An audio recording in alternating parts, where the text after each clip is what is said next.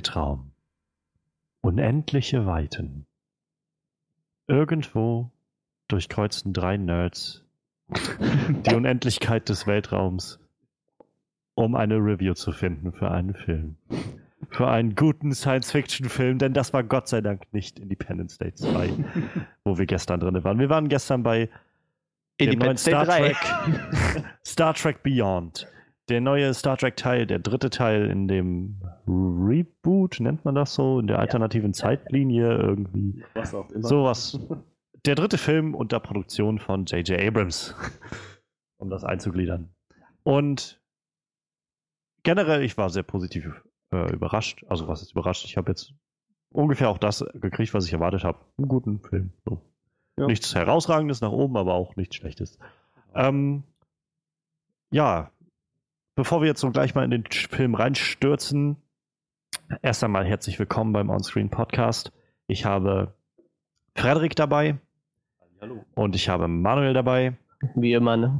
Und äh, genau, mit der üblichen Crew quasi werden wir jetzt ähm, in den Warp Drive schalten und Richtung Review starten. ähm, Captain, mein Captain. Captain. ähm, ja, bevor ich jetzt irgendwie, bevor wir in den Film reinstürzen, wie steht ihr zu diesen Star Trek-Filmen? Habt ihr große Verbindung zu Star Trek und äh, wie habt ihr euch, habt ihr euch auf diesen Film gefreut oder ähm, ja? Ja, äh, ich bin kein Trekkie, das sollte man vielleicht mal zuerst klarstellen. Weil das ist, glaube ich, die, die wichtigste Frage überhaupt, wenn man Star Trek-Filme guckt, ob man Trekkie ist. Eins wollen wir mal gleich klarstellen. nee, also ich, ich bin kein Trekkie, ich bin nicht mit der alten Serie groß geworden, dafür bin ich auch ein bisschen zu jung, trotz meines äh, gehobenen Alters. ich habe tatsächlich früher sehr gerne auf Kabel 1 die Serie mit äh, Next Generation Patrick, dann, ja. Pat, Patrick Stewart gesehen, genau, also da habe ich doch, doch einige Folgen von gesehen. Äh, ich liebe Sinnlos im Weltraum, falls das noch, falls das einem was sagt. Ja, das ist doch die Synchro-Nummer, ne? Ja, ja, ganz genau, die Synchro aus dem Siegerland. die wunderschöne. Das ist übrigens gar nicht so weit von hier weg, wo ich, wo ich gerade sitze. Und äh, ja, und bin bei dem Film tatsächlich auch erst eingestiegen, seit das Reboot kam halt, ne? Ja, gleiche Geschichte bei mir. Genauso. Also ich für meinen Teil habe äh, irgendwann angefangen, äh, die Star Trek Next Generation dann auch zu gucken. Also auch mehr so aus Zufall irgendwie, weil das dann auf Kabel 1 lief und dann habe ich das mal angelassen und dann gefiel mir das irgendwie und dann weitergeguckt. Also generell, ich würde mich jetzt auch niemals als Trekkie bezeichnen, muss ich dazu sagen. Ich mag die Serie sehr gerne, ich mag das Universum sehr gerne, aber ich bin jetzt auch halt kein Die Hard Fan, der sich dann, ähm, der irgendwie sich sein Leben darauf äh, schwört oder so. Und ich finde, also ich respektiere alle Leute, die das gerne mögen und ich finde das immer ganz toll, wenn Leute solche Passionen für solche Sachen entwickeln. Und ich mag tatsächlich Star Trek auch lieber als Star Wars für mich persönlich, aber ich bin trotzdem kein mega Trekkie oder so. Und ja, ich, ja, ich kann mir halt, die schon vorstellen mit den Spock-Ohren vom Spiegel so. Könnte ich mir schon gut vorstellen so. ich habe ähm, dann halt angefangen Next Generation zu gucken und bin dann darüber irgendwann äh, auch mal auf die originale Serie gekommen. Da habe ich ein paar Folgen von gesehen, als die auf ZDF Neo oder so dann mal irgendwann ausgestrahlt wurde. Ähm, wo ich dann immer so gedacht habe, das sind auch schon richtig schlechte Effekte. Also ich meine, klar, irgendwie die, in den 60ern gemacht, die Serie, ne? aber so, meine Güte, du, wo du so richtig siehst, so hinten die Wand ist einfach so angemalt oder ist einfach so, so ein so ein, so ein Requisitenwand, die dahingestellt wurde, wo dann irgendwie so ein, so ein Gelände drauf gemalt wurde, damit man das halt, naja, und so Monster, die dann auch einfach in irgendwelchen Kostümen sind, so wenn die auf der Enterprise sind und dann hast du halt so richtig gesehen, wenn dann irgendwie, keine Ahnung, Captain, Vorsicht, Ionensturm und dann alle einfach so ah, hin und her springen da und die Kamera halt ein bisschen hin und her gewackelt wird, um dann zu simulieren, dass da jetzt die, die Brücke irgendwie hin und her wackelt und, und die deutsche Synchro war halt auch echt nicht gut, muss ich sagen. Also es war so, teilweise hatte ich das Gefühl, dass sie während einer Folge den Synchronsprecher mal gewechselt haben von, einem, oh. von jemandem. So. Das war, naja. Aber ich fand ansonsten die Geschichten eigentlich auch immer ganz interessant so und ähm, darüber habe ich dann angefangen, noch irgendwann die Filme zu gucken, die originalen Filme. Ähm, ich habe, glaube ich, nicht ganz alle gesehen, aber fast alle. Ähm, und ich mochte gerne die originalen, also die Filme mit der originalen Crew und dann eigentlich noch lieber die Filme mit der, mit der Next Generation Crew, mit Patrick Stewart, mit Jonathan Frakes, mit Brent Spiner und so weiter. Ähm, Ihr Jonathan Frakes. Ja, ja. Ich musste auch immer, wenn ich äh, X-Factor das Unfassbare gesehen habe, musste ich auch eigentlich immer daran denken, dass er eigentlich Commander Riker ist und nicht Jonathan Frakes. Und ich bin, mein Name ist Jonathan Frakes. Nein, nein, ist es nicht. naja, und ich habe dann irgendwann auch den, den Star Trek Reboot deshalb geguckt gehabt, also den von 2009, den Film, weil ich so, ich mochte dieses Universum gerne und dachte so, na gut, guckst da mal rein, irgendwie lauter neue Schauspieler, mal schauen, wie sie das gemacht haben und da gefiel mir gut, wenn ich mich recht erinnere. Also ich, mhm. es ist schon lange her, dass ich ihn wirklich in seiner Gänze gesehen habe und ich weiß auch nicht mehr so genau, was alles in der Handlung passiert ist, aber ich mochte die neuen Schauspieler eigentlich alle recht gerne in dem Film. Also ich mochte Chris Pine als den neuen Kirk. Ich mochte Zachary Quinto als Spock, was mich immer gewundert hat, dass sie irgendwie jemanden gefunden haben, der Spock ersetzen oder neu beleben konnte. Ja. Ähm, Simon Peck mag ich sowieso und Scotty war auch eigentlich aus der alten Crew ein ziemlich cooler Charakter. Und jetzt gerade bei dem letzten, bei Star Trek Beyond, ist mir wieder aufgefallen, wie unglaublich gut Carl Urban als, äh, als Leonard McCoy, also Pille ist. Ähm, der ist, gen fängt genau diesen, diesen weiß ich nicht, so nüchternen, sarkastischen äh, Ansatz, diese Ader ein, die auch der alte, äh, alte McCoy immer hatte in der alten Serie. Ja, den hatte ich halt damals geguckt, den ersten Star Trek-Film, fand den ganz gut. Und dann habe ich mir irgendwann Into Darkness angeguckt gehabt, nach, also nachdem der dann irgendwann schon länger draußen war, den hatte ich nicht im Kino gesehen. Fand den so, also okay, hat mich jetzt nicht umgehauen, aber gut. Und deshalb hatte ich mich eigentlich jetzt auch auf Star Trek Beyond ziemlich gefreut, muss ich sagen als der rauskam, ja. weil ich einfach wissen wollte, wie es jetzt weitergeht und äh, weil es ja auch hieß, dass so eine Trilogie jetzt erstmal so ein bisschen beendet wird irgendwie und ja, mit den Erwartungen bin ich da reingegangen und ich bin nicht enttäuscht worden, so wirklich. Also, ich meine, ich habe halt auch nicht jetzt sonst was für Erwartungen rangestellt. Äh, Gerade zum einen dadurch, dass wir letzte Woche Independence Day gesehen haben, habe hab ich meine, ähm, meine, ja, weiß ich nicht, Erwartungen ein bisschen runtergeschraubt, sodass ich irgendwie schon mit weniger wahrscheinlich zufrieden wäre. Ja. Ähm, aber andererseits habe ich halt jetzt auch nicht, sag ich mal, diese, also was halt mich an den alten Filmen sehr, sehr gefreut hat und was, glaube ich, wie wir ja schon mal äh, aufgegriffen hatten, viele Trekkies halt auch immer sehr wichtig finden und warum sie auch diese neuen Filme nicht so geil finden. Die alten Filme thematisieren halt immer große Themen auch irgendwie viel. Da geht es halt viel um so gesellschaftliche Kontexte, um Kommentar zur Gesellschaft, um, ähm, keine Ahnung, da werden halt dann so Themen wie, wie Klimawandel und Naturschutz oder halt auch sowas wie ähm, Rassismus oder sowas halt auf so einer, so einer galaktischen Ebene behandelt, dass du halt sehr gut Parallelen zu unserer Gesellschaft ziehen kannst und gleichzeitig vielleicht auch einfach neue Denkweisen entwickeln kannst. Und das gab es halt, will ich mal behaupten, in Star Trek und Star Trek Into Darkness nicht wirklich. Ähm, gleichzeitig fehlten den beiden halt auch das, was Star Trek Beyond jetzt mal wieder hatte, so dieses in die Weiten des Weltalls vorzudringen und halt diese Erkundungsmission. Es ist halt ein Star Trek.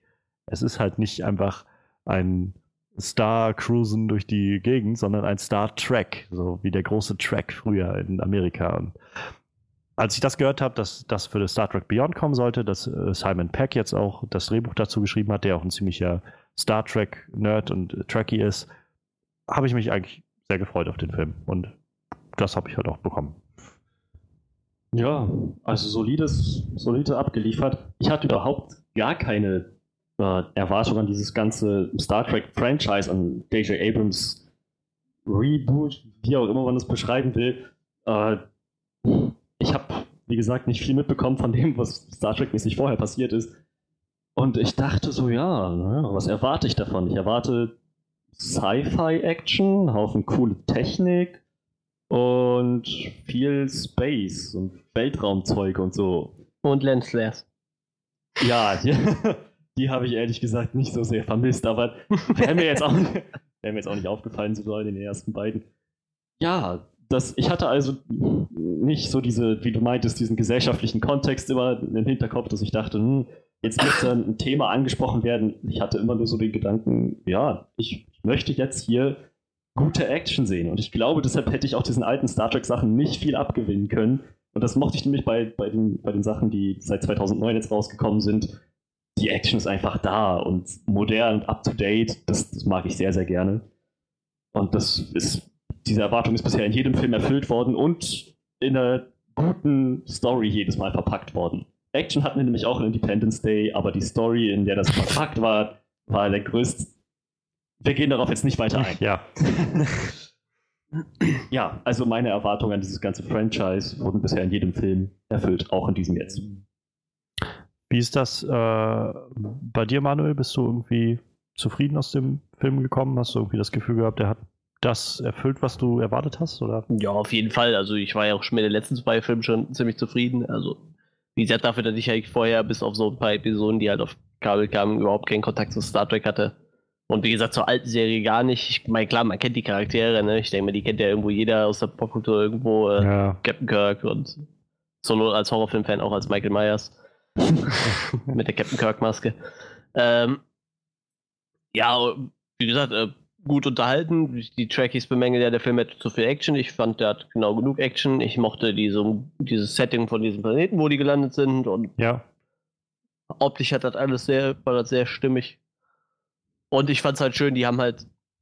Ich fand, in den letzten Filmen war der Fokus dann doch immer relativ krass auf, auf, auf Kirk und Bock und ich finde, diesmal ist dann die Crew an sich doch relativ in den Vordergrund gerückt, was ich doch echt ziemlich cool fand eigentlich. Ja, das ist mir tatsächlich auch aufgefallen, so nach dem Film, wo ich gedacht habe, irgendwie haben wir vielleicht drei oder vier Szenen gehabt, wo Kirk und Spock irgendwie miteinander geredet haben mhm. in dem mhm. ganzen Film. Ansonsten hatten wir immer jetzt andere Konstellationen von Charakteren. Und das war aber auch sehr interessant, das mal auszuleuchten und zu gucken, was da passiert. Und, ähm, generell hatten wir jetzt ja quasi die Story, dass die Enterprise jetzt schon seit drei Jahren auf ihrer Fünfjahresmission war, ähm, auf den Weg durchs All und neue Sachen zu erforschen und kennenzulernen und sind dann nach so einer Eröffnungssequenz, die äh, von der Eröffnungssequenz weiß ich noch nicht so ganz, was ich davon hatte, sondern mit, diesen, mit dieser Verhandlung, auf der er da war. Also rückblickend kann ich halt verstehen, warum das gemacht wurde und was das so etabliert hat und so.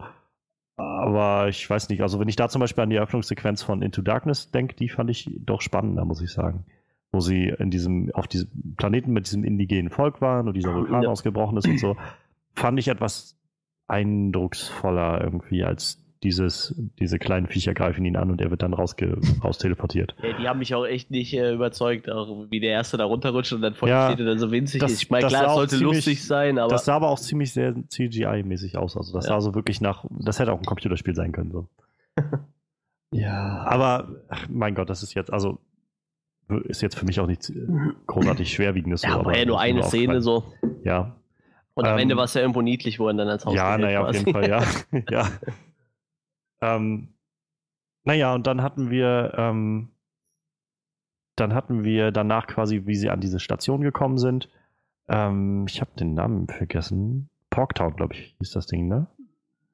Porktown, Porktown, irgendwie so in die Richtung.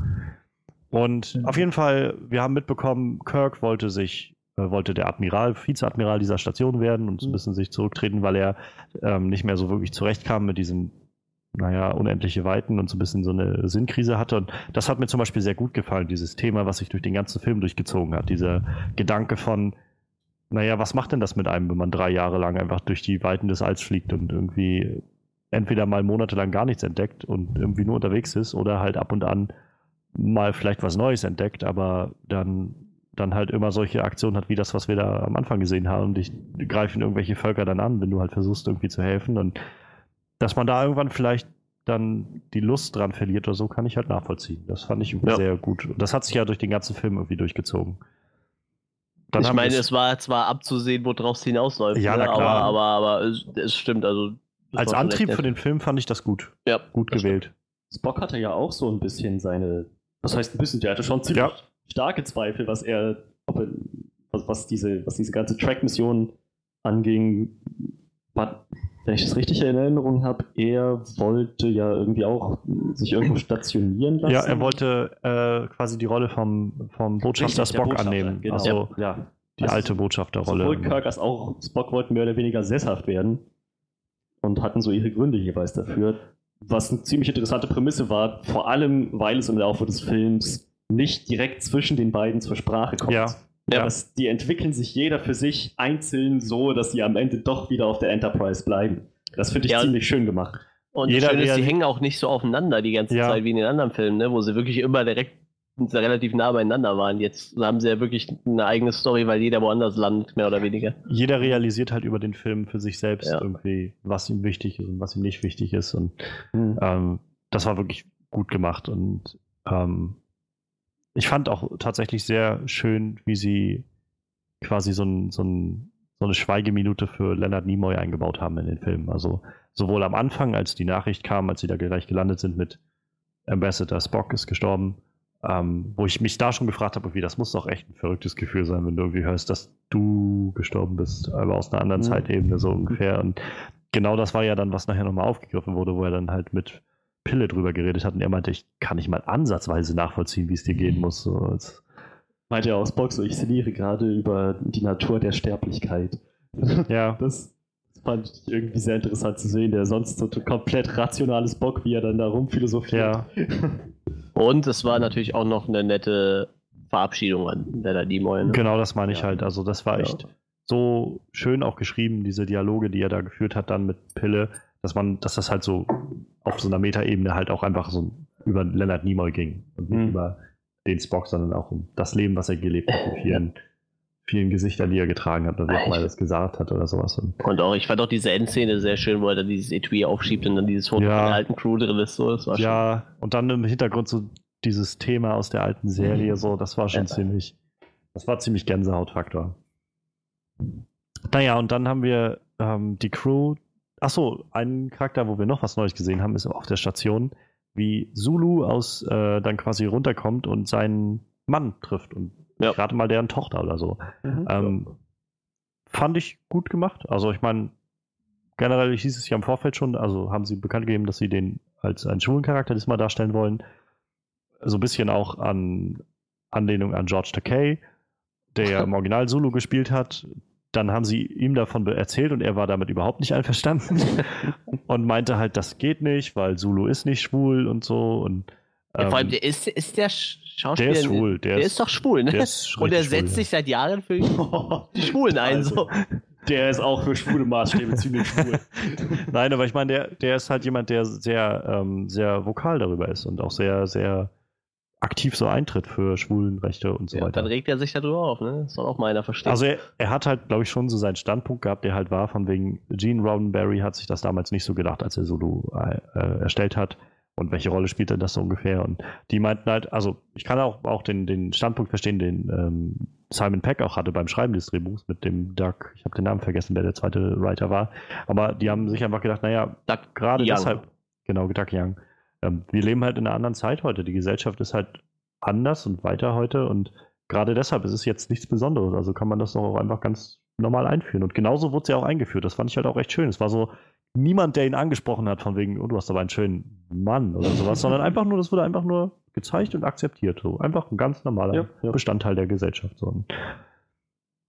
Obwohl ich mich davon abgefragt habe, irgendwie, das kann keine, keine schöne Beziehung sein, in dem Sinne, dass äh, Zulu irgendwie drei Jahre lang unterwegs ist und der Typ seine Tochter oder die gemeinsame Tochter aufzieht, wenn es dann die gemeinsame Tochter ist. Und naja, danach brach jetzt die neue Fünfjahresmission an. Das heißt, wenn äh, Zulu das nächste Mal wiederkommt, ist sie dann irgendwie zwölf oder 15 oder sowas. das definiert den Begriff Fernbeziehung nochmal komplett neu. ja. Ach ja. Naja, auf jeden Fall kriegt dann das Schiff äh, einen Notruf von einem an, von so einer anstrandenden Dame da, die sagt, ihr Schiff ist hinter einem Nebel abgestürzt und sie müssen hinterherfliegen, um es äh, zu retten und die Leute zu retten, die da gestrandet sind auf dem Planeten. Und die Enterprise springt natürlich sofort auf und fliegt mit hin und wird dann hinter dem Nebel angegriffen von ja, so einem Drohnenschiffen, würde ich das mal nennen wollen. Ja. Und Mhm. zwar unfassbar vielen. Und wir kriegen dann da so die erste große Action-Sequenz in dem Film, wie die gesamte Enterprise eigentlich zerlegt wird. Mhm. Und ich muss sagen, man wusste ja irgendwie, der Film geht jetzt gerade erst so wirklich los und klar ist das jetzt irgendwie alles nicht äh, für immer und so, aber ich finde, Justin Lin hat es als, also in der Regie schon ziemlich hingekriegt, da Spannung aufzubauen. Also ich war, saß ziemlich ja. angespannt die ganze Zeit. Und als dann die Szene nachher wirklich rum war, als, das, als die Enterprise gelandet ist und alle gerade erstmal so, so einen Ruhepunkt wieder erreicht hatten, war ich schon so erstmal ausatmen jetzt so. Das war ganz schön, puh, ganz schön, Ja. ganz schön, hat den Puls ganz schön hochgetrieben. So. Und es hat die Enterprise zerlegt. Ja. Original Enterprise. Naja. Komplett im Obwohl, Arsch. obwohl man dazu sagen muss, das ist in den alten Filmen auch schon häufiger Ja, passiert. ja. Also ich glaube, irgendwann waren sie nachher bei Enterprise 6 oder so dann schon. Also. Aber ja, das war ziemlich beeindruckend, wie sie es dargestellt haben. Das war auch eine ziemlich lange Szene, so insgesamt. Da ist ganz schön viel passiert so. Ja. Ähm, sie wurden dann ja im Prinzip erobert da oder, oder belagert von diesem Krall und seinen Leuten.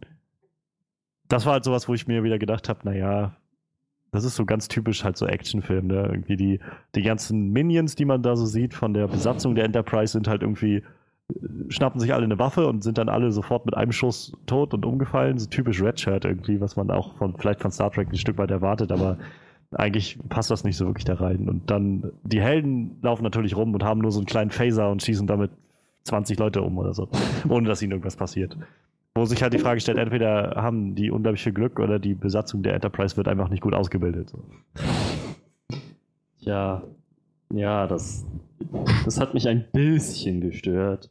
Ja, es ist Aber jetzt nichts, nichts Nicht, nicht extrem tiefgreifendes, viel, aber es, es ist was, was mir aufgefallen ist, als Bock dann in den rein, rein, Raum reingekommen ist, einfach mal zack, zack, zack, ja. von denen umgelegt hat und nur so ein paar Blicke von seiner Crew geerntet hat und das war alles und dann ist er weitergerannt. Ich meine, das war ganz, das war ganz witzig und Ja. er hat ja auch mehr drauf als die meisten. ja, naja, ist klar. Schon aus dem Grund des Kernteam, ne?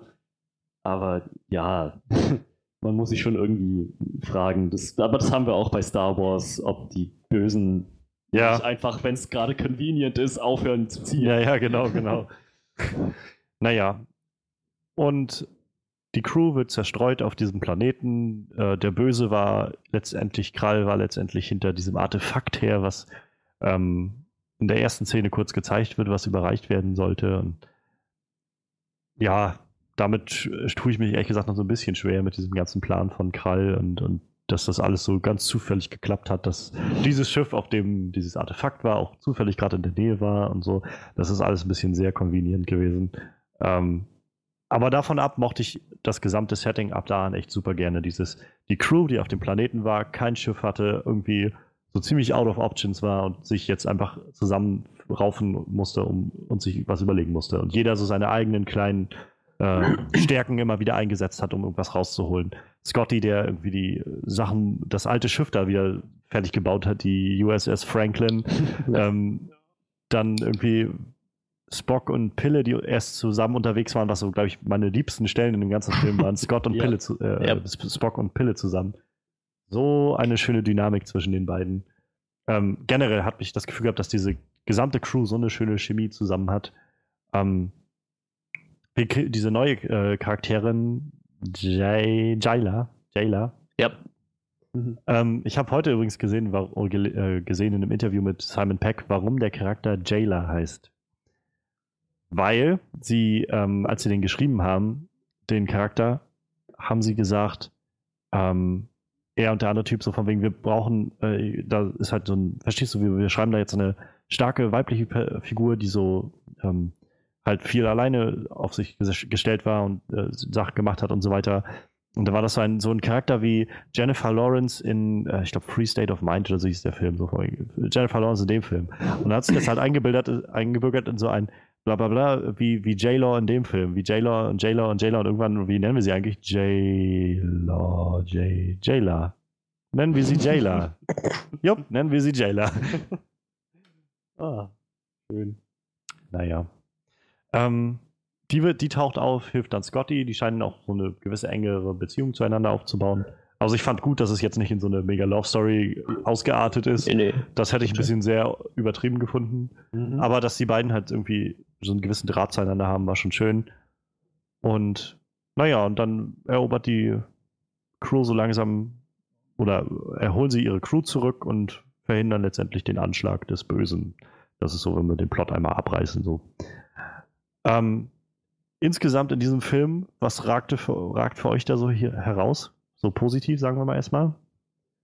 Ja, wie du Äh. schon sagtest, also äh, ich fand die, diese, diese Dynamik zwischen Spock und äh, Pille, die war, die hat das echt so schön am Leben gehalten, alles.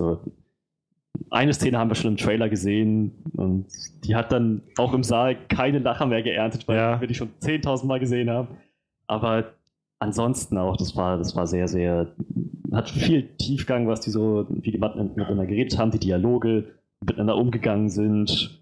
Und ja, hatte auch Spaß gemacht am Ende, als Spock ihn dann vorgeschlagen hat, Oh ja. zu begleiten auf der Mission. Das, und er, das, Ich das bin Arzt, Spock. Gottverdammt. ja, aber letzten Endes vertrauen sie sich doch blind und so. Ja. Es, es war einfach sehr, sehr, sie sind ein super Team, muss man sagen. Das hat für mich rausgestochen und die Action war ziemlich fett. Also wirklich, wirklich Ja. beeindruckend. Ein bisschen zu viel. Ja, da komme ich nachher noch drauf. Aber was mir, was mir gefallen hat, war insgesamt die Action auf jeden Fall sehr gut.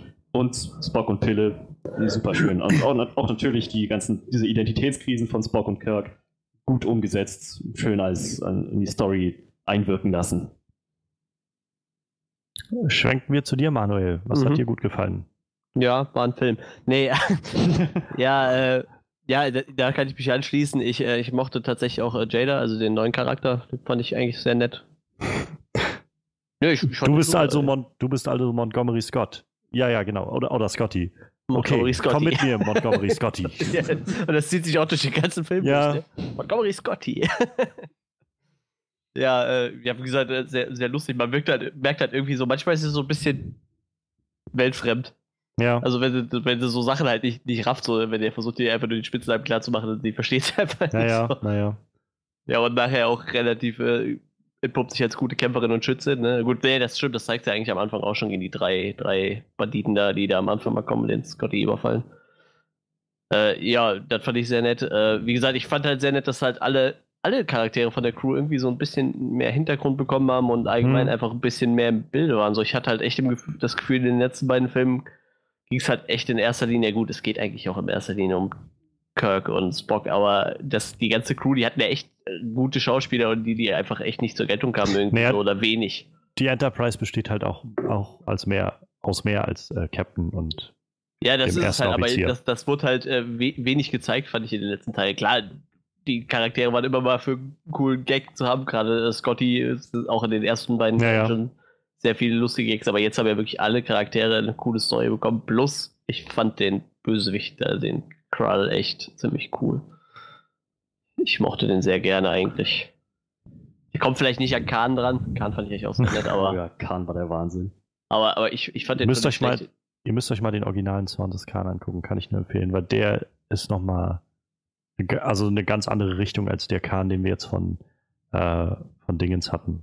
Von, von Cumberbatch. Der war auch super, so als, als Khan einfach. Ich mochte die Dynamik in Into Darkness nicht so gerne, die sie da eingebaut haben, aber als Khan kann man nicht sagen, war einfach ziemlich furchteinflößend so. Der alte Khan hatte einfach nochmal so eine ganz andere Richtung, in der das Ganze geht. Und eigentlich seit quasi der Zorn des Khan, also der zweite Star Trek-Film rauskam, hat eigentlich nur jeder andere Star Trek-Film danach versucht, einen neuen Khan ihren Böse, also als Bösewicht aufzubauen. Halt. Es gab immer wieder dann einen Bösen, der, naja, wo man versucht hat, der muss halt so ungefähr wie Khan sein, aber es ist irgendwie nie wieder einer rangekommen.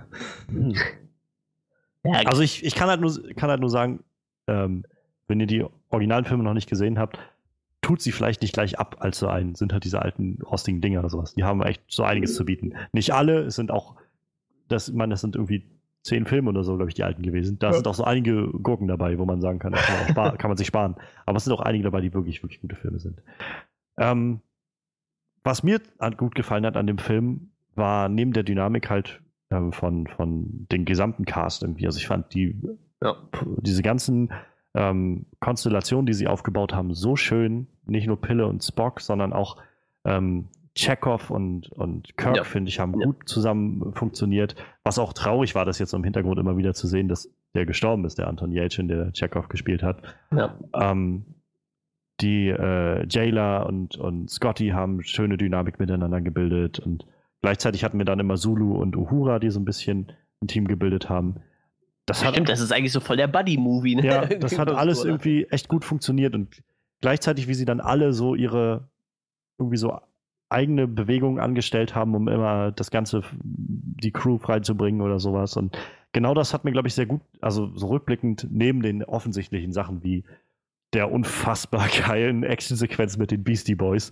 Also Ja. ich habe ich meine, ich glaube, für mich das, die Favorite-Szene dieses Jahr bleibt immer noch die Flughafenszene aus Civil War, aber das war schon ziemlich geil, wie sie das inszeniert hatten. Also mit den Beastie Boys dann gerade. Da wird man bienenlos. weil ich halt, genau, also genau das ist dann quasi auf der nächsten Ebene das, was mir so gut gefallen hat in dem Film. Der Film hat zwar insgesamt von der seiner gesamten Storyline, die war nicht viel Neues gemacht. Das war so eine ganz typische Story halt von, man konnte wissen, dass der Böse, was der Böse jetzt macht und plant und so ungefähr. Aber wie sie dann so Kleinigkeiten immer aufgelöst haben, war halt so sehr unkonventionell. Und das hat mir so richtig gut gefallen. Dass sie gesagt haben, zum Beispiel mit diesen Dingern Bienen, weil wir halt letzte Woche, ich muss nochmal sagen, Independence Day 2 geguckt haben, wo halt die, äh, die Lösung war letztendlich, ja, wir müssen die Königin umbringen, dann ist das Ganze vorbei dachte ich halt in dem Moment, wo sie meinen, das Ganze ist wie ein Bienenschwarm und so dachte ja, ich, jetzt, ja, geil. Ja. Na, das kennen wir alles. Jetzt bringen sie die äh, Königin um und dann hat sich das erledigt. Und dann war aber dieses, wir müssen den Schwarm durcheinander bringen. Und das war so, so clever irgendwie andersrum, wo ich ja nochmal denke, ich glaube, das ist auch immer so ein bisschen noch J.J. Abrams, der da als äh, Produzent mit drin ist und sagt, naja, wir könnten da vielleicht noch ein bisschen was anders machen als sonst. Letzten Endes war ja der Schwarm vor der Königin tot. Ja, genau. Und hat die Szene, wie die alle in die Luft geflogen sind. Ich habe so gelacht im Kino. Das war so genial umgesetzt.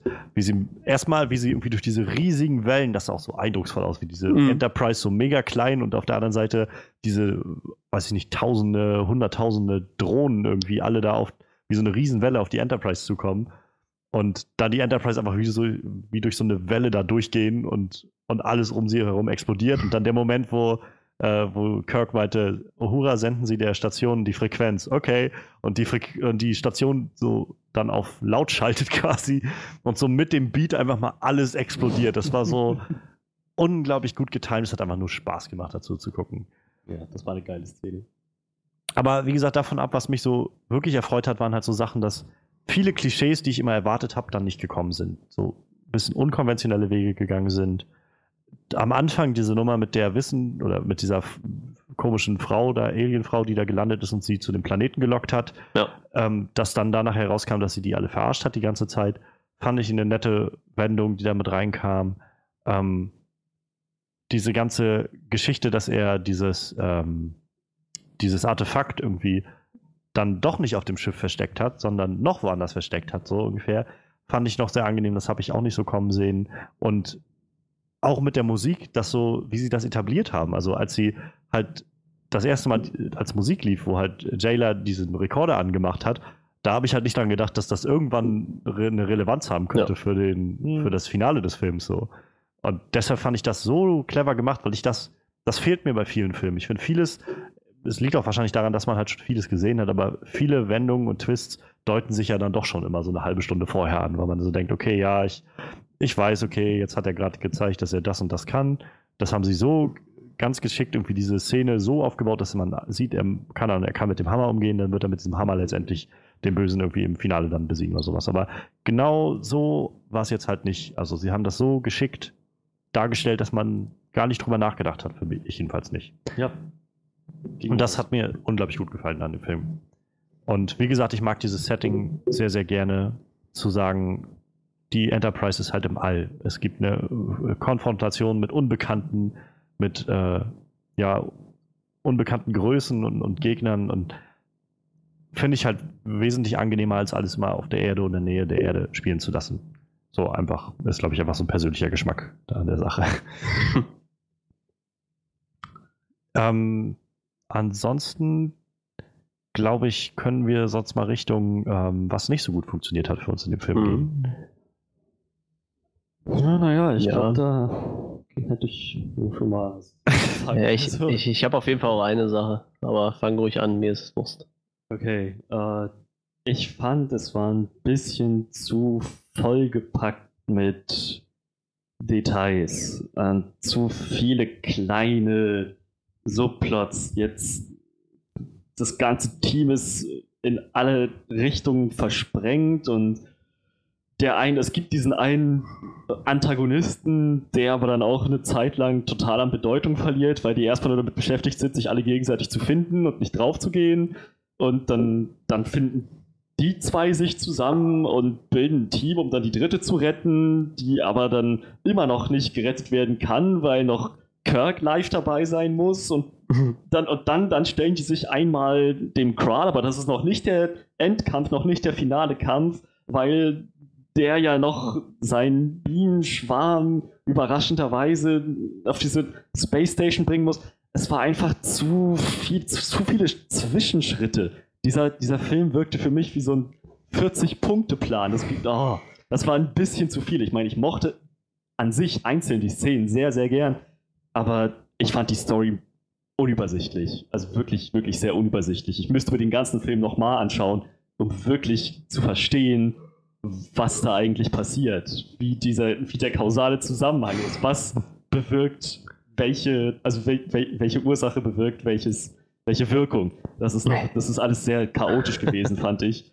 Ähm, ja, und noch eine Sache, die mich genervt hat, aber ich glaube, das ist was, was nur mir persönlich, eine persönliche Sache ist. Scotty ist mir so auf die Nerven gegangen. Das, oh, das kann, ich, das kann ich gar nicht in Worte fassen. Es ist mir bisher in den anderen Filmen nicht aufgefallen, weil an sich ist der Charakter war schon immer so. Aber wir hatten halt in den letzten Filmen mehr den Fokus auf Kirk und Spock, wie er schon gesagt ja, hat. und jetzt, wo mal der Rest der Crew auch beleuchtet wurde, ist mir aufgefallen, dass mir Scotty total auf die Nerven geht. der, der, nimmt ja nichts ernst. Der ist überhaupt nicht in der Lage, sowas wie Gefahr oder Trauer oder Wut oder sonst was zu empfinden. Der hat einfach, der hat nur einen emotionalen Zustand und das ist, oh, da, ich klopfe mal noch einen witzigen Spruch, bevor ich draufgehe. Das ist das Wichtigste. Naja. Das, das, das liegt am Darsteller. Also ich meine, wir hatten aber, wir hatten aber auch in dem Film jetzt ein, zwei Momente, wo er nicht diesen lächerlichen Charakter gespielt ich hat. Ich kann mich nicht erinnern. Also als er Jailer versucht hat zu überreden, da war er schon ziemlich zurückhaltend und irgendwie auch emotional. Er hat ja dann auch zu Kirk noch gesagt, von wegen, sie hat auch Leute hier verloren und ist dann rausgegangen und ist dann zu ihr und hat dann mit ihr geredet. Da war er nicht von wegen, ja, lass uns doch noch mal in den Kampf ziehen so. Ich, das ist, das musste mir dann, das ist dann anscheinend an mir vorbeigegangen. Ich kann mich nur an eine Szene erinnern, die für mich da beispielhaft ist, als er ausgestiegen ist aus seiner Rettungskapsel und also quasi sein erstes Aufeinandertreffen mit Jailer, als er diesen, diesen, den, den feindlichen Aliens da begegnet ist, die auf ihn losgegangen sind. Der war, die waren besser bewaffnet als er, die waren zahlenmäßig überlegen, die waren kurz davor, ihn umzubringen. Und er, oh, hey Leute, wow, das ist, das ist nah genug. Aber er, er nimmt die Situation überhaupt nicht ernst. So, es ist, als ob er das, als ob der Charakter das Drehbuch gelesen hätte und wüsste, dass er jetzt nicht stirbt. Das hat das ein bisschen, äh, das fand ich nicht so wirklich nachvollziehbar als Charakter und das ist, ging mir bis zum Schluss auch ein bisschen auf die Nerven, weil er immer, weil er es nicht lassen konnte, immer wieder, jedes Mal, wenn er den Mund aufgemacht hat, kam irgendein pseudo-witziger Spruch. Also der Charakter hat für mich zumindest nicht funktioniert. Aber ich, also ich kann, ich kann zwar, also ich empfinde zwar nicht so, ich kann deine Argumentation sehr gut nachvollziehen, wenn dich das stört. Ähm, wo ich aber zum Beispiel denke, in der Situation, wenn er auf dem Planeten das erste Mal aussteigt und diese drei Typen da ankommen und so, wie hätte er dann reagieren sollen? So. Also hätte er jetzt um sich schlagen sollen und die irgendwie K.O. hauen sollen? Nein, oder? aber vielleicht auf die Knie gehen, bisschen sagen, okay, ich will, ich will hier keinen Stress oder so. Ein bisschen. Ich glaube, das ist halt, also ja, bisschen, wenn ich jetzt, mehr, bisschen mehr Angst. Wenn ich jetzt mal, wenn ich jetzt mal den Stretchman spielen äh, darf, ähm, ich glaube, das ist so ein bisschen das, was der Film, was Krall tatsächlich anspricht, dieses, ihr Leute in der Föderation habt halt irgendwie kein Verständnis für Konflikt, so ungefähr. Das ist so, wenn du die sagen ja irgendwie selbst, sie sind halt keine militärische Organisation oder sowas. Die sind halt eigentlich nur sowas wie Reisende und Botschafter, die halt für gewöhnlich kommen die halt auf Planeten und sagen, hey, wir sind die Menschen hier, also wir kommen von so einer großen Gemeinschaft von Völkern und wenn ihr technologisch und zivilisatorisch weit genug seid, könnt ihr auch gerne da mitmachen. So. Und ich glaube, dass die halt, also wäre jetzt so mein Stretch zu sagen, dass halt da einfach der generelle Ansatz ist, nun mal sich erst einmal auf so eine eh auf so einer Ebene zu widmen, dass man die halt auch, dass man nicht jeden gleich als potenziellen Feind wahrnimmt, sondern halt als ein Wesen, was da lebt. Und vielleicht haben die auch erstmal Angst, weil da gerade was irgendwie ein Raumschiff auf ihrem Planeten abgestürzt ist oder sowas. Das kannst du ja auch nicht wissen, wenn du da landest. Das, äh, wie die, also du weißt ja nicht sofort, ob die jetzt so mega, ob die dich jetzt nicht mögen oder sonst was. Und wenn du halt raus hi, ich bin, ich bin Montgomery Scott, so ungefähr, hi, das ist ja, klar ist das für den Zuschauer offensichtlich, dass diese Typen da sind, um, äh, um irgendwie Stress zu machen. Aber das muss ja jetzt nicht zwingend immer der Charakter ist. Ich dachte mir, wenn es für den Zuschauer offensichtlich ist, und das war von der Körpersprache und der Art, wie sie ihre tödlichen Waffen gehalten haben, schon ziemlich ersichtlich, dachte ich, dass vielleicht auch Scotty realisiert, ja, jetzt innerhalb der nächsten 30 Sekunden werde ich höchstwahrscheinlich gegrillt werden. Das, da hätte er sich, ich meine, wenn er dann noch ein paar schöne Sprüche geklopft hätte, als Jailer ihn gerettet hat, das, das wäre okay gewesen. Aber so hatte ich echt das Gefühl, dass der irgendeine Störung hat. einfach ernstes Gefahr überhaupt nicht wahrnimmt. Ne, und äh, das mit der Föderation ist ein interessanter Stretch, bloß äh, wir, wir, sehen Spock, wir sehen Kirk und, und Pille, die alle haben schon ein ziemlich gutes Gefühl dafür, wann eine Situation brenzlig und ist. Ja, aber auch da bleiben sie halt ja nicht, sind sie ja nicht sofort dabei, äh, irgendwie alles umzunieten oder sowas. Oder? Nee, nee, aber sie, also ich, sie reagieren angemessen. Sie reagieren zurückhaltend, mit Angst, mit einer, mit einer ernsten Miene. Man sieht ihnen den Stress an. Ich habe das Gefühl, dass äh, Scotty nie irgendwie unter Stress steht. Der, für den ist alles irgendwie ein Witz. Das ist, ich, ich weiß nicht, manche Leute mögen das vielleicht, aber. Naja, er ist halt einfach der Comic Relief in dem Film. Also. Ja, für mich war das ein bisschen zu sehr in your face. Ah, wir es haben hier halt, Charakter, halt der absolut Pack. nichts. Ja, keine Ahnung. Er macht das, er, ist, er spielt die Rolle schon gut, aber die Rolle an sich geht mir auf die Nerven. Ist jetzt auch Nitpicking insgesamt, aber das ist, also diese zwei Sachen halt. Ich fand, mhm. die Story war ein bisschen chaotisch und unübersichtlich und Scotty ging mir auf die Nerven. Das ist das Einzige, was ich in dem Film insgesamt auszusetzen habe. Ansonsten war der echt super. Was mir tatsächlich den Film also kaputt gemacht ist, vielleicht zu viel gesagt, weil ich habe trotzdem viel Spaß mit dem gehabt, aber was so einen faden Beigeschmack für mich hinterlassen hat, ist halt echt der Böse. Also ich fand Krall jetzt weder spannend noch, noch wirklich seinen Plan durchdacht. Das war das, was mich tatsächlich mehr gestört hat, dieses vieles in seinem Plan war einfach nur Zufall, hatte ich so das Gefühl. Dann, dann werden Sachen so überhaupt nicht erklärt. Also es wird dann versucht, zum Schluss die Auflösung zu bringen. Er ist dieser alte äh, Captain dieser, dieses Schiffs gewesen, der aber auch eigentlich nur Soldat war und nie Captain sein wollte und der auf dem Planeten gelandet ist. Und dann sagt er in seinem letzten Logbucheintrag, den sie sich noch angucken, ich bin noch hier mit drei äh, meiner, meiner Crew, Mitglieder meiner Crew und ich werde alles dafür tun, dass wir überleben, weil diese hier war früher eine Spezies, die ist jetzt aber nicht mehr da. Die haben ihre Technologie hier gelassen, mit der man sich wiederbeleben kann, wo ich mich auch frage, wie man das rausfindet, wenn diese Spezies nicht mehr da ist. Naja, auf jeden Fall kann er mit drei Mann scheinbar da alles auf einmal wieder zum Laufen bringen. Und dann, dann lebt er ja scheinbar ewig oder kann dann immer sein Leben verlängern und äh, wird dann zu diesem komischen Wesen, was er da hat. Trotzdem erklärt das nicht, wo er auf einmal tausende, aber tausende weitere Minions auf einmal her hat. Ähm, das, das macht, also das wird halt überhaupt nicht angerissen, weil irgendwer muss diese ganze Drohnen ja fliegen, die er da hat.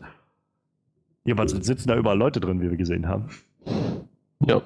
Dann ist halt, wie gesagt, sein Plan zu Anfang ist so, irgendwie an dieses Artefakt zu kommen. Er konnte nicht wissen, dass die Enterprise an der Station da anlegt.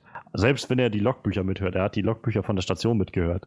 Aber das war halt auch erst, als die Enterprise da gelandet ist, dass er dann darauf Zugriff hatte. Deshalb, er konnte nicht wissen, dass die Enterprise das Ding überhaupt an Bord hat. Und er konnte auch nicht wissen, dass als die Alte kam und gesagt hat, hey, ähm, wollen wir nicht, äh, wollt ihr mir vielleicht helfen, weil, weil meine Leute sind da abgestürzt oder so, dass dann ausgerechnet die Enterprise losgeschickt wird. Da hätte ja sonst ein Schiff losgeschickt werden können. Das sind so alles Sachen, die irgendwie, die hätten niemals geplant werden können. Das ist so, ja, und dazu kommt halt, dass man irgendwie, äh, hatte ich so das Gefühl, von Krall echt wenig gesehen hat, so im ganzen Film. Also tauchte halt zu Anfang einmal kurz auf, auf der Suche nach diesem Ding, dann, ja, dann war er nachher irgendwie zwischenzeitlich weg, dann hat er noch kurz seinen Evil Plan erklärt gegenüber Uhura und dann war das Finale nachher. Ja.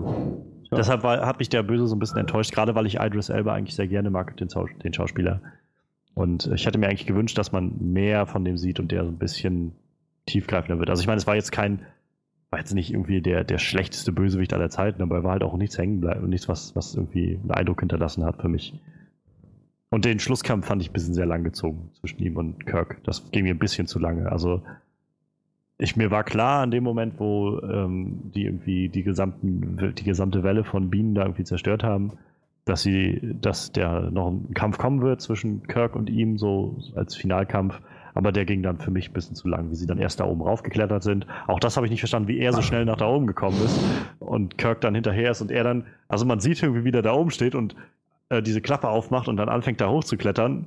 Und dann siehst du am nächsten Mal, wie Kirk irgendwie zu diesem Fahrstuhl rennt und da oben reinkommt und er hängt immer noch in dieser Treppe drin, wo ich so denke, hat er jetzt irgendwie zwei Minuten lang da auf dieser Treppe gehangen, statt irgendwie nach oben zu klettern oder so? Ich weiß es nicht.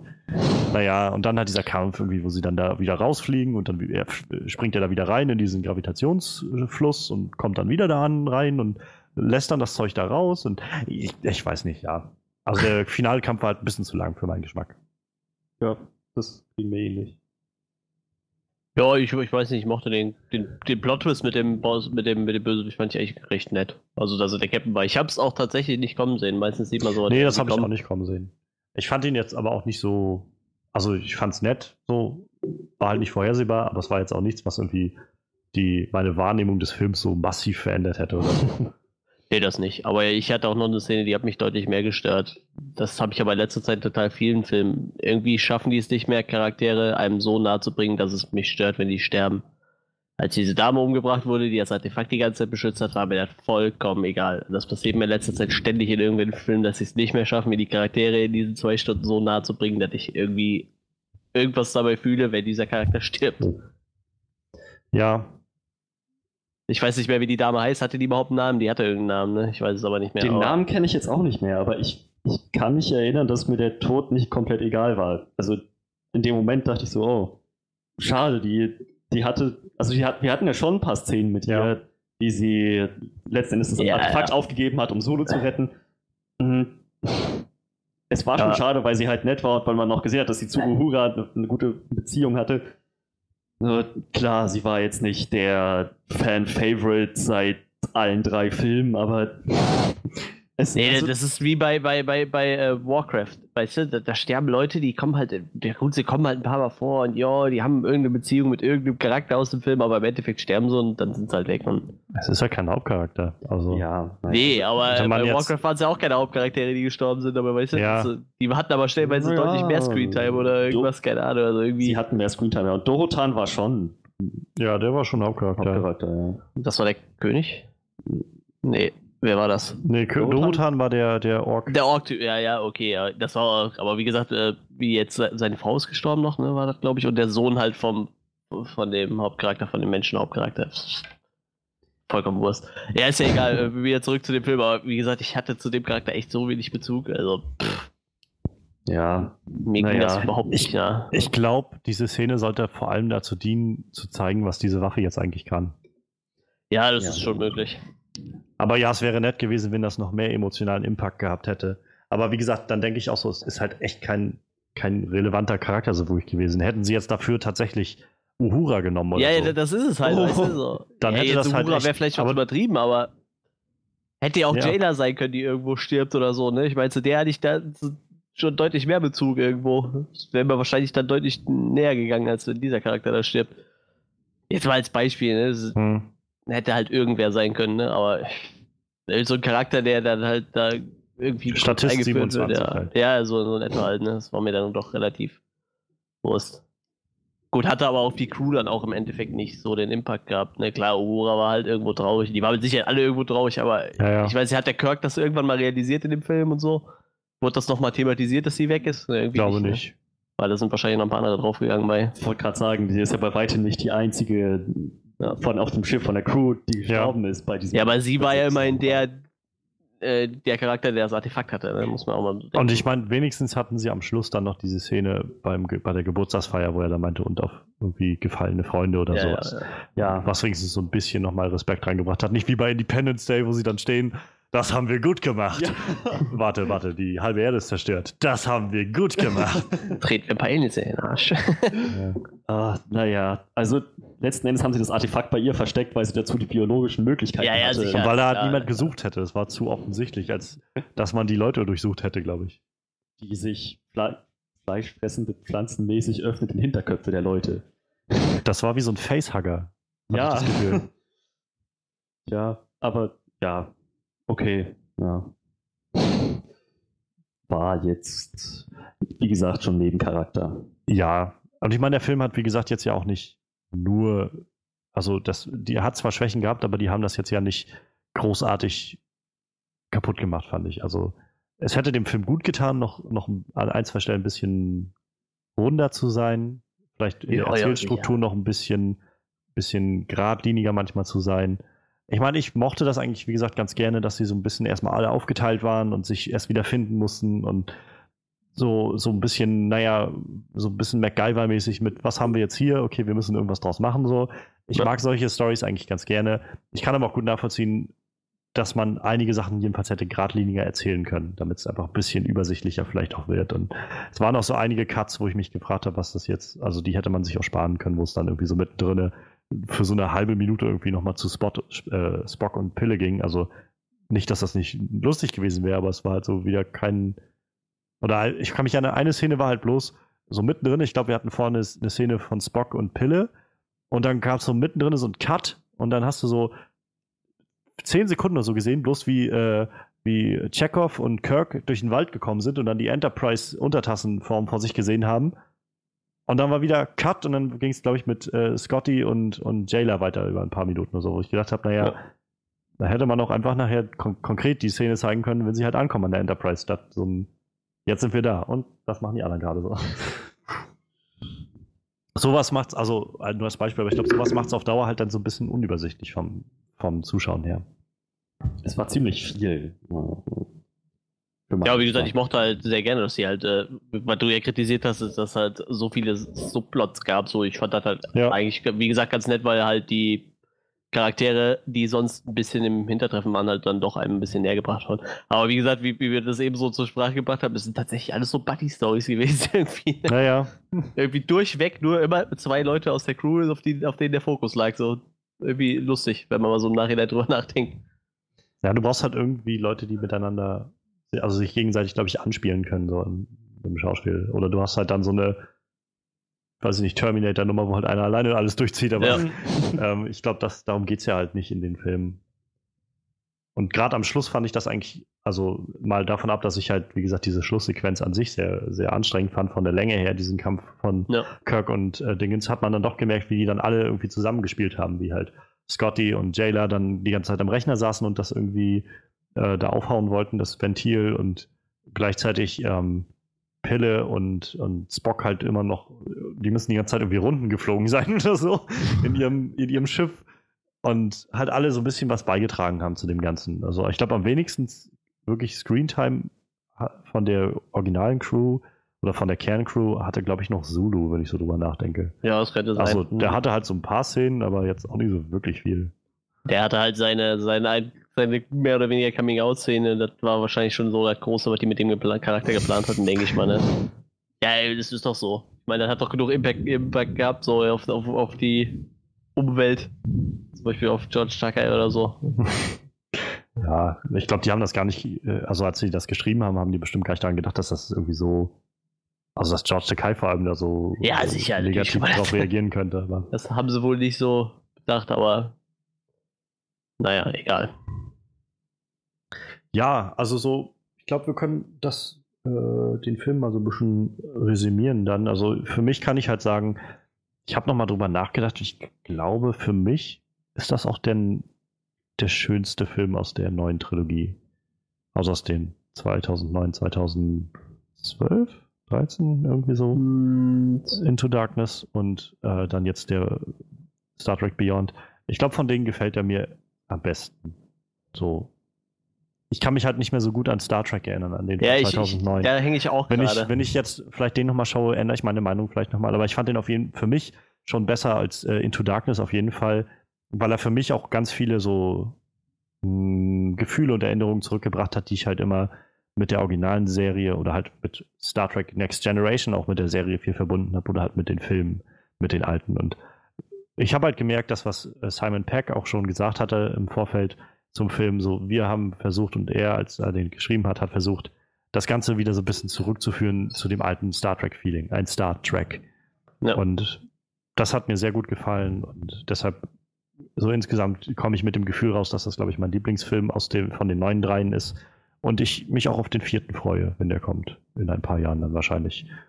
Ähm, und ich würde dem halt Abzüge geben, halt für die ganze Bösewicht-Geschichte, weil das ein bisschen daneben war. Ja, man hätte halt vielleicht so ein paar Sachen etwas einfacher gestalten können, einfach der Übersichtlichkeit halber. Und deshalb wäre ich dann irgendwo für mich bei so siebeneinhalb von zehn Punkten. Das ist irgendwie ein schöner Film gewesen.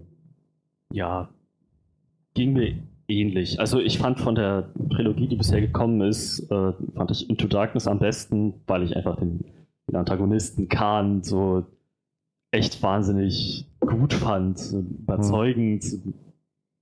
Das ist schon ein anderes Kaliber, hat man gleich von Anfang an gemerkt. Gegen den ist man echt machtlos, wenn man nicht den Masterplan hat. Mhm. Und die Story war, wie gesagt, mit der ganzen Khan-Geschichte seine Motivation. Es, es, ging wirklich um ihn, es war auf ihn fokussiert. Und äh, ja, sowohl im ersten als auch im zweiten Star Trek war die Story meiner Meinung nach wesentlich übersichtlicher als jetzt. Oh, ich, ich finde, der ist bisher der Schwächste. Er ist immer noch gut. Ich würde ihm auch noch eine 7 von 10 geben. Auch Abzüge hinsichtlich der Unübersichtlichkeit und der Nervigkeit von Scotty. Aber ja, immer noch ein, ein, guter Film insgesamt. Also ich wäre bei 7 von 10. Ja, ich müsste jetzt auch überlegen, ob in, Into Darkness oder Star Trek Beyond, ich fand die halt beide auf ihre Art irgendwie gut. Wie gesagt, im neuen Film gefiel mir halt deutlich besser, dass halt die Crew ein bisschen mehr in den Vordergrund gerückt ist und ähm, ja, der, der Bösewicht, der stinkt halt gegen Khan schon ordentlich ab, das stimmt. Ich fand den zwar nicht so schlecht, wie, wie Johannes den jetzt schlecht fand, aber ich fand dann doch äh, gegen Khan stinkt er ordentlich ab. Im ersten Teil weiß ich überhaupt nicht mehr, wer der Bösewicht war, muss ich gestehen. Das war dieser Romulaner, der Ach aus so, der Zukunft ja, ja, kam. ja. Und das klingt so schwachsinnig. Der Romulaner aus der Zukunft. Ja, ja. Hast du schon wieder einen. Fiebertraum? Ja, ja, ja, ich glaube, ich finde Into Darkness auch noch einen Ticken besser. Aber die nehmen sich nicht viel, würde ich sagen, die beiden Filme. Und ich schließe mich mal der 7 von 10 an für Star Trek Beyond. Allein für die äh, Beastie Boys-Szene sollte man das im Kino gesehen haben. Ja, Ja, das stimmt, das stimmt. Äh, mit Sabotage kann man Bienen bekämpfen. Also wenn ihr ein Bienen Bienennest zu Hause habt, nein, tut's nicht. Und halt rückblickend hat das den ersten Trailer auch wesentlich besser gemacht. So. Wo ich das halt beim ersten Mal so gedacht habe, ja, ich finde Sabota äh, Sabotage ganz cool, den Song, aber irgendwie äh, gibt mir das für den Trailer jetzt nicht viel.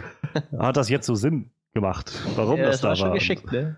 Aber und so äh, generell auch diese, diese, das sind so diese Kleinigkeiten, die es, finde ich, auch wieder interessant gemacht haben, ähm, wie so der Song Sabotage, der dann aufkommt zum Schluss, so von wegen, ich mache äh, Schreien und Wummern an oder sowas. Ja, ja, und dann geht dieser Song ja. los und Kirk sitzt vorne und muss erstmal grinsen, weil er sich so an, naja, so diese Rückblende an den ersten Star Trek-Film, Mhm. wo er in dem Auto sitzt und Sabotage läuft oder sowas. Gute Wahl, sagt er ja. Ja, so diese ganze Thematik auch, wo am Anfang nochmal das aufgegriffen wurde mit seinem Vater, wo gesagt wurde, ähm, wo er meinte irgendwie, mein Vater, ich bin jetzt ein Jahr älter als mein Vater geworden ist oder sowas. Und, Ja.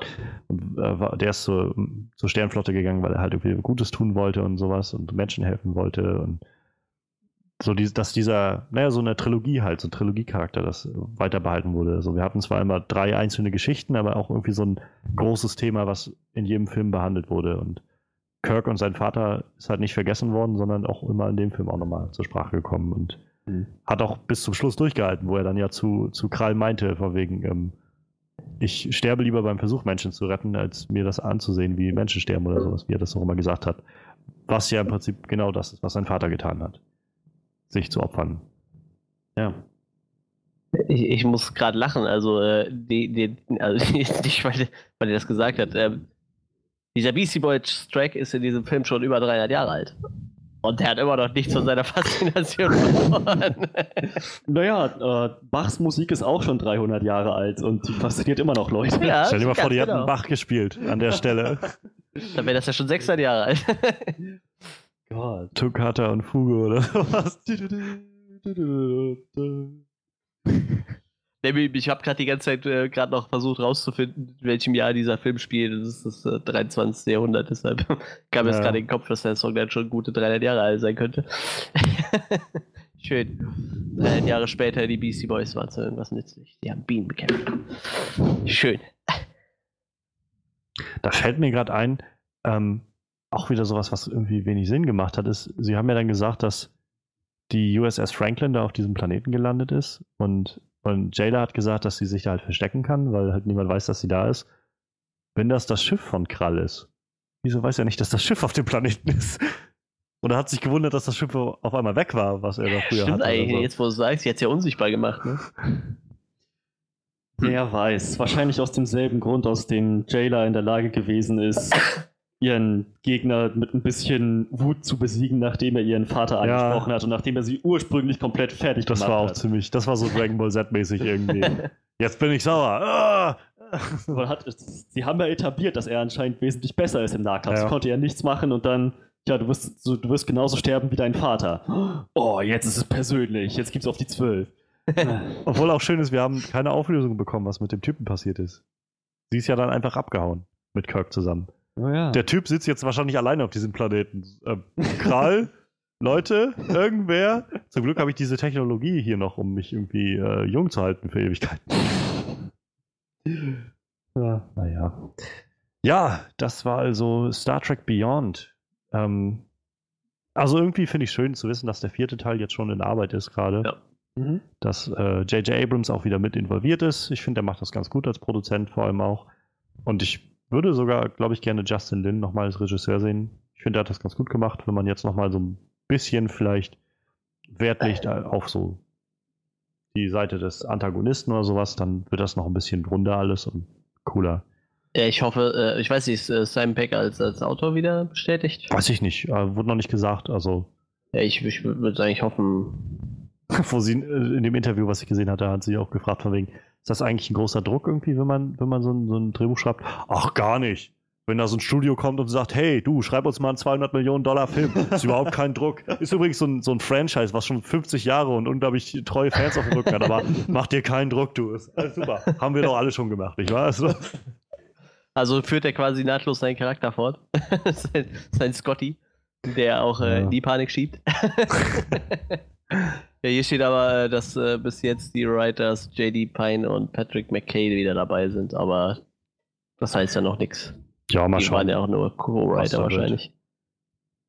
Auf jeden Fall haben sie auch schon gesagt, dass sie äh, den, den, den, äh, wie hieß er? Der, der Jakob, Schauspieler. Ja, ja dass Die sie den nicht ersetzen Anton. Jelchin, genau, der wird nicht ersetzt. Das ist eigentlich auch respektvoll. Ja, Ich weiß, ich warte jetzt so lange da, bis die äh, ersten Namen durchgelaufen sind, ja, ja, ja, ja. wo dann noch da stand, äh, Vor Anton. vor, stand vor da, ja. Anton, genau, und erst in Lovely Memories of Leonard Nimoy, genau. War eigentlich schon sehr nett. In dem Zusammenhang, es gab einen FX-Supervisor, also für die Soundeffekte, mit dem Namen James Kirk. Ja, Ha habt ihr dann- gelesen, dass auch bei der NASA jemand angefangen hat, der James Kirk heißt? Ah, Und der jetzt auch äh, tatsächlich, äh, äh, Pilot wollte ich gerade sagen. Wie heißt denn so ein Typ, der. Astronaut. Astronaut, danke, das war's, der jetzt tatsächlich Astronaut wird. Die Eltern Das- haben den auch wirklich deshalb so genannt, weil die die Serie so gefeiert haben und mittlerweile ist der Kerl halt alt genug, dass der da anfangen kann. So. Das unterstützt ein bisschen die Theorie, die ich gestern in dem Zusammenhang aufgestellt habe. Ich habe nämlich gesagt, dass ich viele Leute kenne, die einen Nachnamen haben, die zu ihrem Job, zu ihrem Beruf passen. Ja. Jetzt haben wir einen James Kirk, der die Soundeffekte für einen Star Trek-Film gemacht hat, wo ich dann denke, der ist wahrscheinlich über seinen Namen an die Star Trek-Filme gekommen und dachte sich, wow, geile Soundeffekte, das will ich auch können. Und ein Astronaut, der sich dachte, wow, geil, Weltall, da will ich auch mal hin. So, die Leute passen sich halt manchmal, nicht immer, dem Namen an, folgen der Berufung. Das finde ich cool. Es ist auch nur eine Theorie, aber ich, Ja, ich, nehme mal ich an, weiß auch nicht, ob die Eltern sich gedacht haben. Krass, der Kerl, der wird jetzt Astronaut. Vielleicht haben sie sich auch gedacht, der wird mal später ein guter Drehbuchautor für Sci-Fi-Movies. Wahrscheinlich. Krasser Kerl. Krasser Typ. Ähm, da fällt mir eigentlich, so rückblickend, finde ich das auch noch krass, dass sie auch in den, jetzt noch in Star Trek Beyond und so immer noch die ganzen alten Soundeffekte, also klar modernisiert, aber so den gleichen Soundeffekt an sich haben fürs Hochbeam, für die Phaser, so das sind für die Mhm. Türen, die sich öffnen und schließen, das sind so genau die gleichen Soundeffekte, die halt schon in der originalen Serie drin waren. Nur halt jetzt ein bisschen aufgeputscht und irgendwie Ja, klar. klarer vom Sound so, aber der Soundeffekt an sich wurde nicht verändert. Das finde ich irgendwie auch immer noch sehr schön. Dass man halt das Beam erkennt an diesem und dann so. ich weiß nur, dass dieses Energie, das ist, das weiß ich, schon ziemlich alt. Also, also das ist Ja, das war das Computer Energie. Das war ja. dann. Solange sie nicht äh, die, den ganzen Soundtrack mit so einem Theremin aufnehmen, ist alles okay. Ich finde die Sticker furchtbar.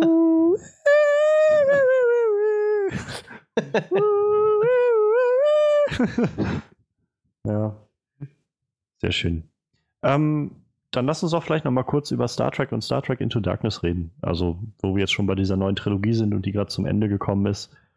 Ähm, ich kann mich halt wirklich nur noch so ganz partiell an die beiden Filme erinnern. Ich weiß noch, dass Star ja, Trek darum so. ging, dass halt, also diese neue Zeitlinie irgendwie begründet hat oder neues Universum, glaube ich, hieß es jetzt ja an insgesamt, dass es ein neues Universum ist, ja.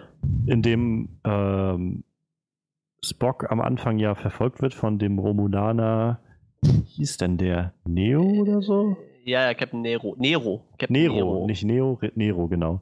Ähm, und die dann durch so ein schwarzes Loch durch sind oder irgendwie so ein Dimensionsriss oder sowas.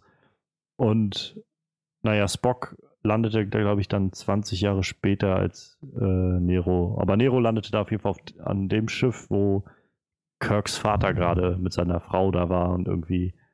Kirks Vater war, glaube ich, gerade ganz frisch neuer, äh, neuer Kapitän oder sowas. Und seine erste Mission hat er dann quasi alle gerettet und sich, sich dann selbst geopfert. Und da unter dem Schatten stand Kirk, von dem man immer dann, als er aufgewachsen ist. Ich weiß noch, was ich in dem Film richtig cool fand, war, wo er mit dem Motorrad an dem, hat er mit dem Motorrad an der Enterprise vorbei, wie die gerade gebaut wird? ja, ja, noch, ja, Boah, das sah so cool aus. Kann ich mich doch echt daran erinnern, wie, dass das eine sehr, sehr geile Szene war. Einfach die, wie man halt so da die, die Enterprise sehen konnte, wie die ja. da gebaut wird, halt. Also ich fand halt damals, weiß ich, die Idee sehr schön, dass sie es geschafft haben, irgendwie mal so eine Geschichte zu erzählen, wie diese ganzen Charaktere halt zur Sternenflotte gekommen sind, wie Kirk zum Captain wurde und sowas. Ja. Ähm, das hast du ja weder in der Serie noch in den Filmen danach irgendwie bekommen. Und trotzdem haben sie es geschafft, das Ganze nochmal anders zu erzählen, ohne gleichzeitig irgendwie alles zu negieren, was vorher passiert ist. Ohne irgendwie zunichte zu machen, was da passiert ist, so wie jetzt bei Terminator Genesis oder so, wo man dann irgendwie alles neu erzählt und währenddessen erstmal Teil 1 und 2 und 3 halt alles kaputt macht nochmal. Und sagt, so, ja, nee, unser Terminator ist auch, auch in dem Jahr 89 oder so gelandet und bringt sich selbst um, also als sein jüngeres Terminator-Ich da ankommt. Den macht er kaputt. Also der erste Film findet im Prinzip nicht statt, so ungefähr. Sondern die haben einfach eine neue Zeitlinie aufgezogen und alles ein bisschen nochmal anders erzählt, erzählt aus einer neuen äh, Perspektive, aus, einer, aus einem neuen Blickwinkel. Und das hat mir halt damals sehr gut gefallen. Weiß ich noch. Und ich war halt ziemlich, war dann auch ziemlich gut an Bord mit den Filmen. Also gefiel mir gut und ich hatte mich dann auch schon auf den nächsten gefreut. Ja. Meine ich.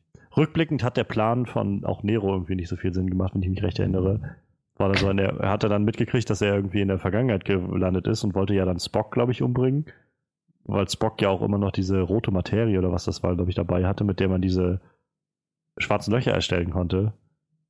Und aus irgendeinem Grund hat er dann aber gedacht, ja gut, ich warte jetzt hier 20 Jahre, ich könnte in der Zwischenzeit meinen Planeten äh, Romulus retten davor, dass der zerstört wird, aber nö, ich warte hier einfach, bis Spock kommt und dann jage ich Vulkan in die Luft. Mein Planet wird dann wahrscheinlich trotzdem zerstört werden irgendwann in der Zukunft, weil ich ja nichts dran geändert habe, aber so what?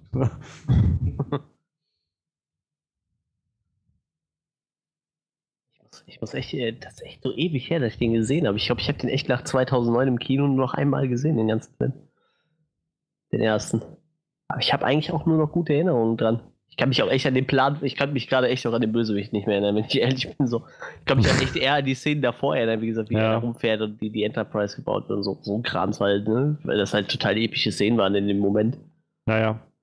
Ich mochte auch, wenn ich mich recht erinnere, noch ähm, die Szene mit ähm, Spock, wo Spock, glaube ich, dann die, äh, die Kontrolle über die Enterprise hatte oder Captain war erstmal vorzeitig.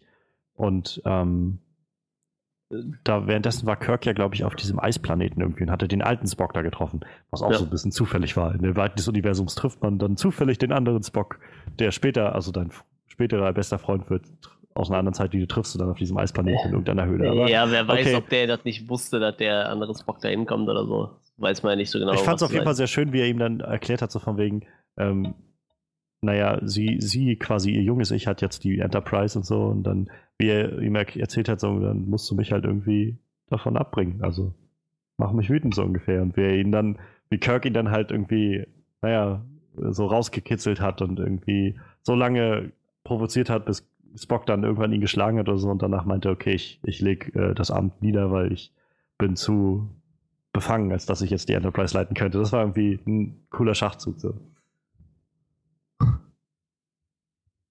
Ja. Ja. Kann ich nur beipflichten. ja, viel mehr ist, glaube ich, nicht mehr hängen geblieben bei mir bei dem Star Trek-Film. Ich habe gerade echt Lust, den mal wieder zu gucken, muss ich ja, sagen. Ja, das geht mir auch so.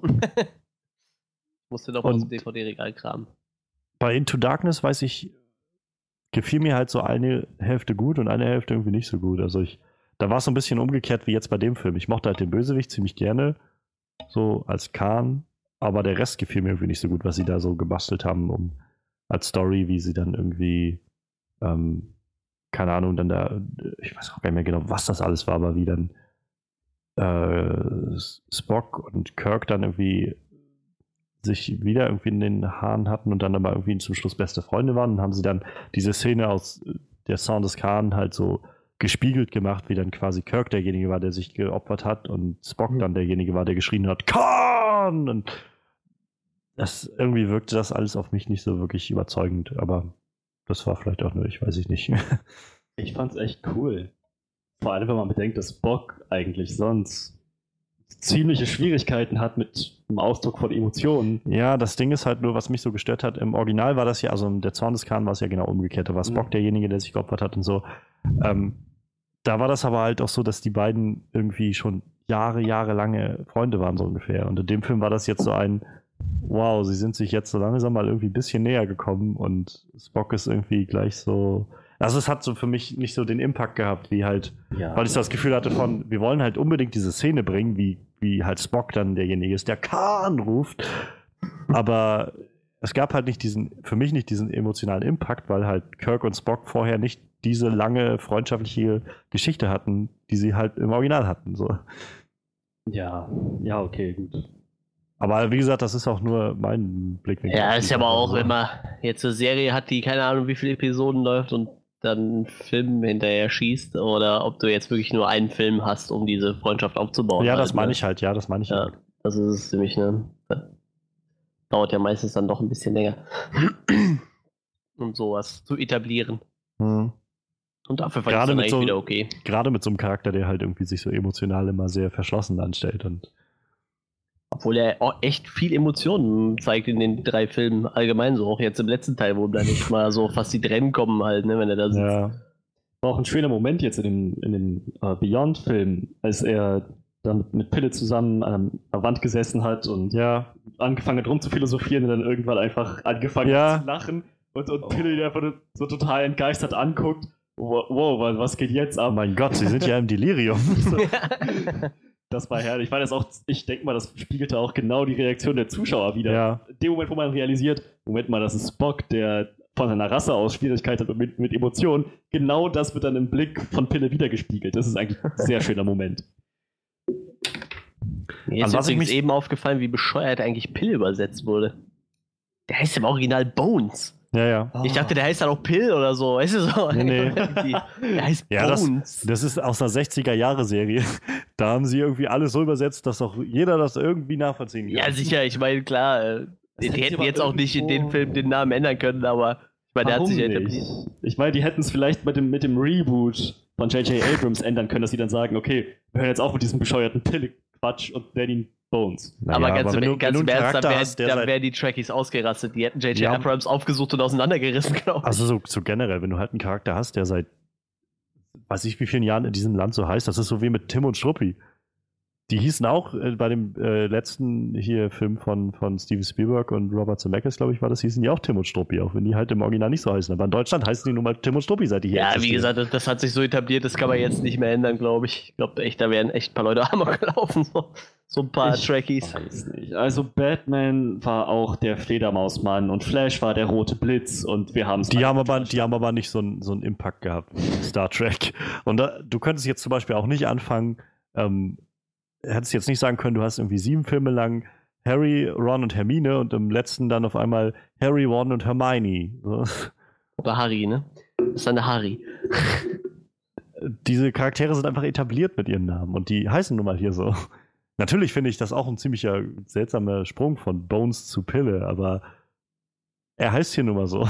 Naja, sie hätten ja die Und es stört mich jetzt gehabt, nicht so wirklich. Also. Sie hätten die Möglichkeit gehabt mit dem Reboot. So wie ich jetzt zum Beispiel, wenn also ich weiß, das ist nur eine Theorie und wird wahrscheinlich nicht passieren, aber wenn in dem neuen Fantastische Wesen, wo sie ja. zu finden sind, wenn da einer von diesen drei Charakteren erwähnt wird, oder sagen wir mal, wenn Hermine erwähnt werden würde, dann glaube ich, wäre es ein cleverer Schachzug, sie auch im Deutschen als Hermione zu übersetzen, weil das halt irgendwie akkurater ist. Es, sie wird nicht erwähnt werden, das, das werden sie sich nicht trauen, aber ich, wenn sie es machen würden, dann, dann hätte ich, würde ich es für clever halten, wenn sie wirklich Hermione aussprechen würden. Denn ich finde Und ja, also ich kann es nachvollziehen. Also ich meine, ich gucke Serien und alles mögliche auch gerne auf Englisch und hab's dann auch irgendwie gerne akkurater. Und ich lese auch Sachen dann gerne auf Englisch, weil ich es dann akkurater habe. Aber ich habe auch kein Problem damit, wenn das wie in solchen Situationen einfach schon, schon sehr, sehr lange so etabliert ist. Und also, so wie ich, also ich, ich würde mich, glaube ich, auch daran stören, wenn jetzt der nächste Tim und Struppi-Film kommt und er auf einmal nur noch Tintin heißt. Statt Tim. Ja, wie gesagt, Weil das, der, das wir sind nennen halt den Sachen- hier nur mal Tim. So. Und die funktionieren jetzt einfach nicht mehr, die Sachen. Wie, wie gesagt, in, in, zu der Zeit, wo Star Trek ins Deutsche übersetzt wurde, konnten die Leute, glaube ich, mit Englisch nicht so viel anfangen. So Ja. wie, ja, das war halt in der Zeit so. Und vor allem, äh, und ich sag mal, äh, Knochen als Name wäre wahrscheinlich auch scheiße gewesen. So. Knochi. Äh, The Knochi. Äh, und äh, ich denke mal, da kann man mit Pille schon leben. Mir ist das halt nur eben mal aufgefallen, Ja, dass ja. es eigentlich im Englischen Bones heißt. Und der irgendwie. Außerdem haben sie bestimmt Angst gehabt, dass, das, äh, dass sie das verwechseln mit Bones, der Knochenjägerin. Ja, wahrscheinlich. aber die gibt es ja auch im Englischen. Also.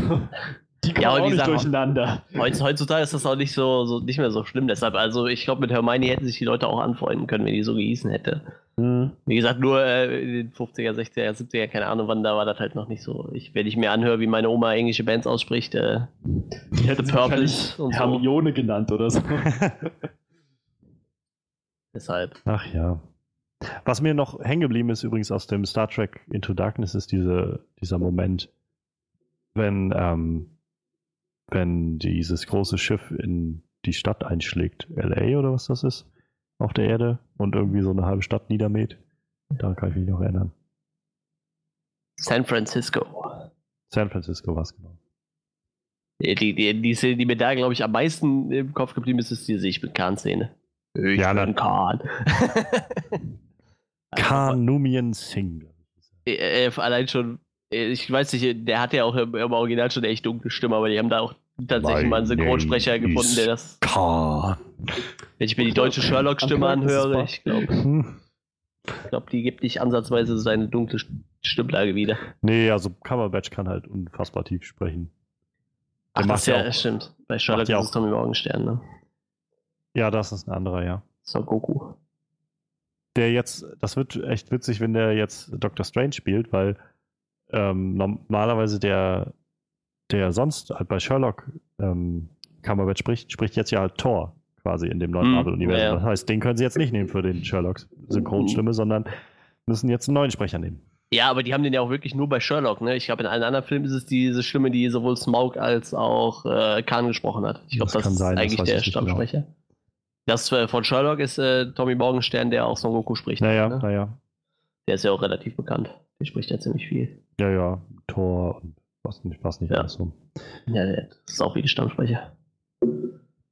Aber so, wenn ich jetzt so halt rückblickend mal auf diese Trilogie gucke, ich, ich glaube, es war der richtige Zeitpunkt nach Into Darkness für J.J. Abrams zu sagen, er geht zu Star Wars und macht halt jetzt weiter als Produzent bloß noch. Also ich fand, das hat dem Franchise oder dieser neuen, neuen Filmreihe äh, gut getan, so ein bisschen frisches Blut mit Justin Lin da reinzubringen als neuen Regisseur. So ein bisschen, man hat gemerkt, dass der einfach seinen Fokus ein bisschen woanders drauf legt. So diese Actionsequenzen waren doch deutlich anders, fand ich, als jetzt Ja. bei Into Darkness oder so. Und insofern, ich glaube, das Franchise ist halt auf einem guten Weg gerade. So. Also würde ich sagen, wahrscheinlich jeder Trekkie würde wahrscheinlich anfangen mit Flaschen nach uns zu werfen, so ungefähr. Aber Es ist okay, soweit, ne? für so, für mich als, als normalen Kinozuschauer, der einfach gerne diese Charaktere sieht, Ja. finde ich das total okay. Und ich habe halt nicht das Gefühl, dass es einfach nur noch Cash Grabs sind oder so, sondern dass die auch echt wissen, dass sie da ein, ein äh, wie sagt man, ein Property, äh, ein, übersetzt man das am besten? Das ist ein äh, Gegenstand. Property Besitz. Ja. Ja, sie haben halt irgendwie, sie haben halt da eine Story in ihren Händen, die halt viel Ja. Rückmeldungen immer wieder kriegt, die viel, naja, auch negative Rückmeldungen oft kriegt und dass man deshalb sehr vorsichtig damit umgehen muss. Und ich glaube, das machen sie. Also habe ich so das Gefühl. Und die stecken deshalb genauso viel äh, Herzblut da rein, wie, glaube ich, jeder Trekkie auch. Deshalb freue ich mich eigentlich immer, wenn das, dass das jetzt so gerade läuft mit denen. Ist auch immer wieder nett, wenn man manchmal liest, äh, dass die Schauspieler nehmen, die halt auch in ihrer Kindheit voll die Trekkies waren. Ja, ich habe gerade letztens, sieht dann. Ich habe gerade letztens ein Interview gesehen, wo sie dem Star Trek Cast halt so ein paar Fragen gestellt haben zu Star Trek, sowas wie wer ist der beste Captain gewesen? Wer, keine Ahnung, welches ist das coolste, die coolste Alienrasse, die jemals etabliert wurde in Star Trek oder sowas? Und ähm, das war halt echt schon krass, wer so einiges, also die hatten alle irgendwo ihre Antworten drauf, aber so Carl Urban war jemand, der sofort aufgesprungen ist und sofort erstmal eineinhalb, zwei Minuten lang bloß über Star Trek The Motion Picture, also den ersten Star Trek-Film, ja. geredet hat, warum er findet, dass das der allerbeste Star Trek-Film ist, so ungefähr. Aber halt nicht nur so ein, ich finde den Film gut, sondern der hat echt so voll so eine Argumentationskette aufgezogen, warum das denn so ist. So. Weil Kirk und Spock und äh, Pille und so weiter kommen das erste Mal wieder zusammen, nach Ewigkeiten so ungefähr. Sie äh, treffen sich auf der Enterprise, sie finden zurück in ihre alten äh, Rollen. Dazu haben wir einen Antagonisten, der irgendwie nicht menschlich ist und so, was, so eine völlig neue Dimension darstellt und so weiter. So, wow, der, der weiß, wovon er redet. Das ist schon, ja. Ach ja. Und sehr schön ist, ähm, also ist noch was anderes. Ich, äh, kennt ihr Five Guys? Sagt euch das was? Nee. Ist, so ein, ist so eine amerikanische Burgerkette. Also so eine, okay. so eine Fastfood-Kette.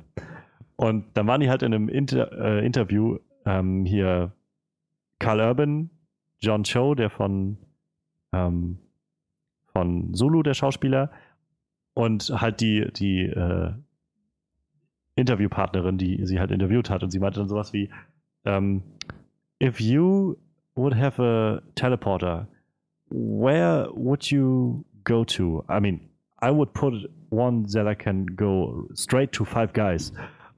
Und dann guckte sie sie halt an. Where? Five Guys. You would go to Five Guys? Yeah. What is Five Guys? It's a place for burgers. Oh!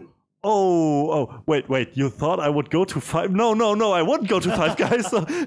Sagst ja, whoa, whoa, no, no shame. I mean, it's oh, oh okay, we don't judge you. It's okay. So. das war echt schön, wie sie da saß. Und sie saß dann auch da. Oh, ihr müsst jetzt auch denken, ne? Hier, die englischen Frauen kommen aber auch hier so. Oh. ja, also ich freue mich auf den nächsten Film. Ähm, mal schauen, wann der kommt. Ich glaube, wir haben dann irgendwie unsere Gedanken mal geäußert zu Star Trek. Ich habe noch eine kleine Frage an euch. So, Na klar. Äh, jetzt nach dem Film, äh, werdet ihr euch dann, werdet ihr auch mal in Star Trek Discovery reingucken? Also die neue Serie, die für nächstes Jahr angekündigt ja. ist? Also ich auf jeden Fall. Hätte ich aber auch so gemacht. Äh, ich kann nur wiederholen, je nachdem, wer in Walking Dead als nächstes drauf geht. Aber was machst du denn in der Zeit, wo Walking Dead dann irgendwie ausläuft? Also wo dann irgendwie. Da wird über Pause Walking Dead philosophiert. So. Da halte ich mich normalerweise mit, äh, mit Comedy über Wasser. Jetzt zurzeit bin ich bei Parks and Rec und dann wird es höchstwahrscheinlich Archer werden. Ah, okay. Archer wollte ich auch noch gucken. Ähm, ansonsten kann ich euch zum Abschied nur noch meinen Lieblingsfilm, meinen generellen Lieblingsfilm von Star Trek ans Herz legen. Star Trek 4 Zurück in die Gegenwart ein herrlicher Film. Wirklich, wirklich schön gemacht. Ähm, eine tolle Botschaft dahinter. Es ist ein bisschen witziger, also witzigerer als ähm, andere Einträge in dem Star Trek Franchise und es ist einer der geraden Filme. Also es, irgendwann wurde mal so diese Faustregel aufgestellt. Die ungeraden Filme sind halt scheiße und die geraden Filme sind halt ziemlich gut. naja, also ich kann den nur da ihr ja meint, ihr habt die alten noch nicht gesehen, ich kann den nur mal ans Herz legen, der war wirklich, wirklich gut. Und die funktionieren, die alten Filme funktionieren halt auch in sich als Film. Man muss jetzt nicht die anderen Filme alle gesehen haben oder man muss nicht die Serie geguckt haben oder sonst was. Also, äh, das ist so mein Geheimtipp für diesen unglaublichen Indie-Film an alle Zuhörer und äh, Freunde und Bekannte und ja. Insofern, ähm, Möchtet ihr euch noch verabschieden? Habt ihr noch irgendwas Wichtiges auf dem Herzen?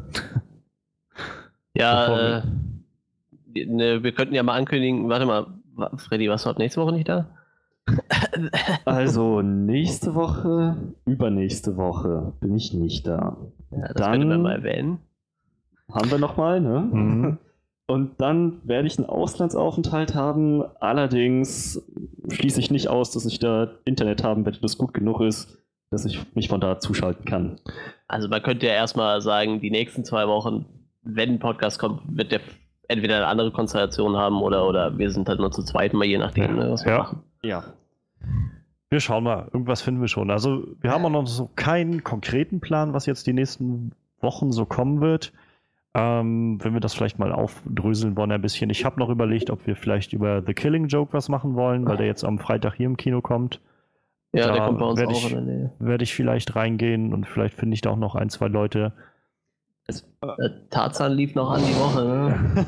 Da, äh, ja, da muss ich jetzt mal gleich anmerken, wo du es erwähnst. Ich wäre sehr gern bei The Killing Das Joke glaub ich. dabei. Also, das ist immer noch Batman und Ja, ja. also Er soll ja auch echt gut sein.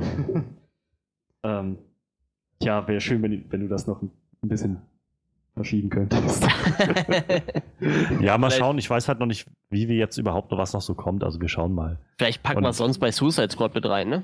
Ja, oder so. Irgendwie sowas in die Richtung. Also, Kommt darauf an, wie viel jetzt noch so kommt. Wie gesagt, Tarzan meintest du, kommt noch, ne? Ja, Tarzan kommt jetzt die Woche sogar. Am Donnerstag läuft er an. Der würde dann halt noch, denke ich, irgendwie eine sein, einer sein, über den ich, also wo ich vielleicht reingehe, ich weiß noch nicht Ja, genau. und dann halt Ghostbusters, ne? und Ghost, der ist nächste Woche dann, ne? Der kommt nächste Woche, 4.8. Start. Genau, über den, also dann sind wir vielleicht auch ausgelastet für die nächsten zwei Wochen und können dann danach Ja. Killing Joke machen oder so. Genau. Mal schauen.